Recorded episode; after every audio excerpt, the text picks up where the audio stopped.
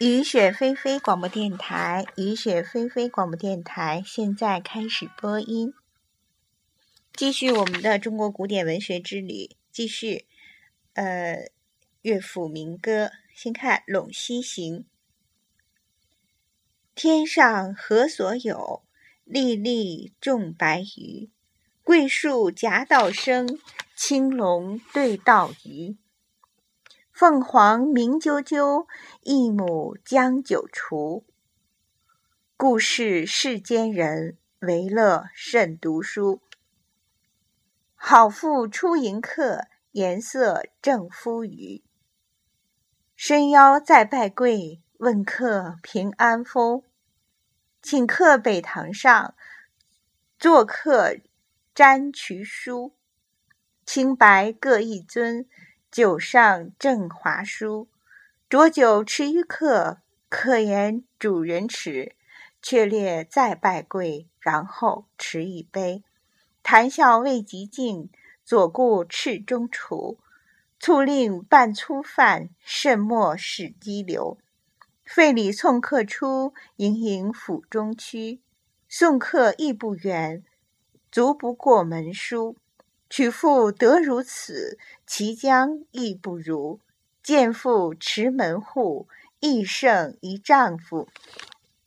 今天我们选的两首诗都是描写的妇女的形象，嗯，不是呃小女孩，而是这个当家的主妇。嗯，先来看一下开头的这个呃。先铺陈的一些天上何所有？天上有什么呢？粒粒种白鱼，哦，就像天上的街市似的。有什么呢？种着白榆树，桂树呢夹道而生，青龙对着道路的一角，还有凤凰鸣啾啾在叫着，而且呢是一母将九雏，老母鸡带着九只小鸡。嗯，那这个写的是什么呢？真的是天上的景色吗？他写的是天上的星星，把它人间化了。粒粒种白榆，白榆，这个听的是树的名字啊，白榆树实际上是星的名字，很分明的能看到这个白榆树、白榆星，还有桂树星。桂树星长在什么地方？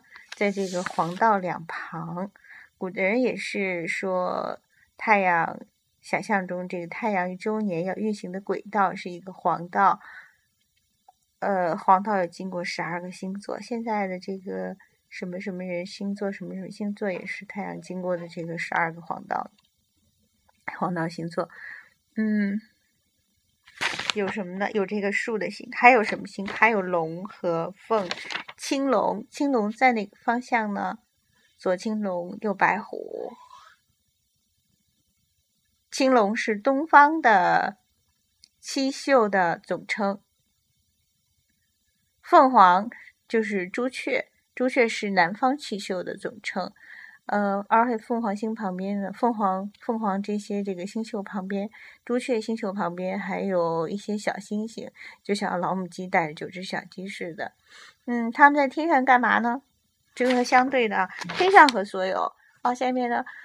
故事世间人，为乐甚读书。哎呦，他们倒挺自在的啊，在天上看看这个世间的人在干嘛，在干嘛。这时候，哦，镜头从天上摇落到人间，呃，到了一户人家的庭院里，到了什么地方呢？陇西，今天的甘肃省东南一带。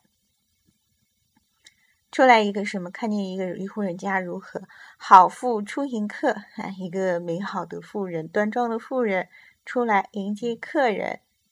颜色正肤腴，它的颜色是颜色，就是它的那个面色，颜面的颜色，脸面的颜色，就是气色这之类的是什么样子呢？是很和悦的样子啊，看起来就很喜庆。伸腰再拜跪，问客平安否？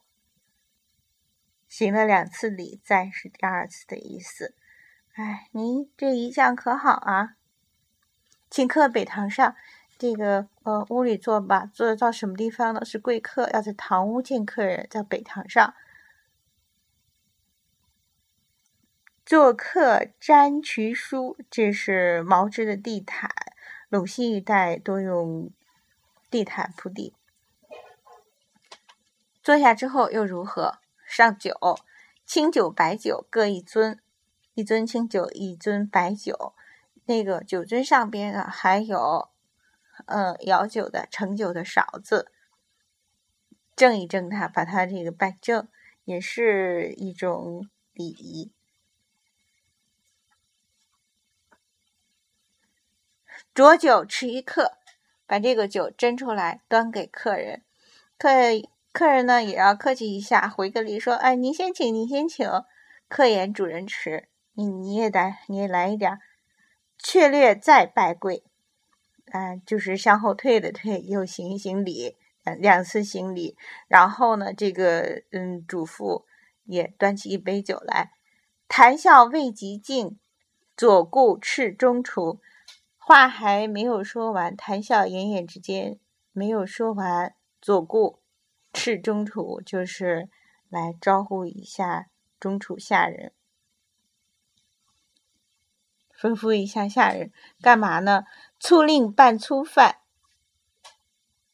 啊，督促他，命令他准备粗茶淡饭，这也是客气的说法。慎莫使激流，激流是停留的意思。慎莫使停留，不是说嗯该吃饭了，不能让客人留，把他赶走，不是的，就是说你别迟疑啊，嗯，该做饭的时候做饭。费礼送客出，盈盈府中区。废礼，这里是终结，终结了这些礼节，大客礼节之后送客出来，出来干嘛？盈盈府中区，走在这个路上是非常仪态美好的样子，在这个府中快走，应该不是那种大步流星的走吧，而是迈着小碎步。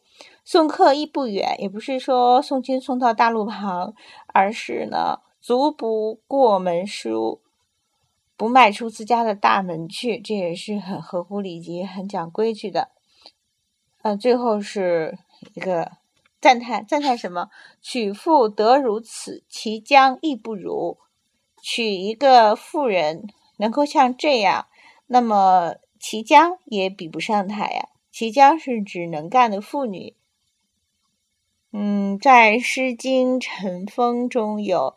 其妻娶妻，必其之将，就是说娶老婆一定要娶齐姜这样的吗？贱妇持门户，亦胜于丈夫。贱妇是指刚健能自立的妇人，持是主管料理，刚健能自立的妇人来主持门户，也胜过一个男儿啊。这是陇西行，行还是我们前面说的是一种。呃，文学形式不是说到陇西去走一走，这是两汉乐府民歌中的一个非常能干的妇人的形象。再来听一首《上山采迷芜》，这同样也是塑造了一个两，可以说塑造了两两个妇人和一个男子的形象。这个比较有意思，一个脑子进水的男人。上山采迷芜，下山逢故夫。长跪问故夫，新人复何如？新人虽言好，未若故人书。颜色类相似，手爪不相如。新人从门入，故人从阁去。新人宫之谦，宫之间；新人宫之间，故人宫之素。之间日一匹，之速五丈余。将间来比速，新人不如故。这个写的是一个妇人，上山一个女子，一个弃妇，确切的说是一个弃妇和故夫，就是前夫重逢时的对话。上山去采迷雾草，下山的时候遇见了前夫，长跪问故夫，行礼之后问故夫，打听一下，八卦一下怎么样了？哎，新人复何如？你新媳妇儿怎么样啊？嗯，这个丈夫回答，就是我想他不是后悔了，就是为了给前妻一些心理的安慰，但是整个看起来应该是脑子进水了的人。新人虽言好，未若故人书。新媳妇儿吧，应该还可以，但是呢，不如你更好。这个“书”是好的意思，不应该是不是指容貌的，因为下边提到了颜色类相似，颜色是指容貌，颜色类相似，手爪不相如，颜色模样长得跟你差不太多，但是呢。手爪不相如，手爪不是说他的这个手是瘦骨嶙峋的，还是柔弱无骨啊，还是纤纤玉手啊，还是什么的，而是说他的那个呃女工的那些事情，就是纺织啊、缝纫啊这些事情，手手不如你巧，这个意思。但是这个新媳妇说了哈，既然如此，想当初是什么样子呢？新人从门入。故人从阁去，新媳妇儿你从大门娶进来了，而我呢，嗯，很很没面子的，羞羞答答的从那个小门儿被你休了去的。然后这个丈夫前夫要再论证一下这个手爪不相如具体是个怎么回事儿。新人宫之坚，故人宫之素。这个小三上位的这一位啊，他善于织一种黄色的绢，而你呢，善于织一种细白的绢，绢的质量比素的质量要差一些。这是从质量上做比，呃，不仅质量上不行，数量上也不行。织绢的这一位。每天织一匹，大概是四丈多，而你过去织素呢，一天能织五丈多。四丈和五丈比起来，当然是这个五丈多了，真是又有质量又有数量。将笺来比素，新人不如故。哎，用这个笺和素来相比呢，新人实在是不如故人啊，还是不如你好啊。这个不明白这个男的为什么。这样说，嗯，要是为了哄前妻高兴呢，那纯属脑子进水了。但是这么好的一个媳妇儿不要了，换一个新人呢，也是属于脑子进水了。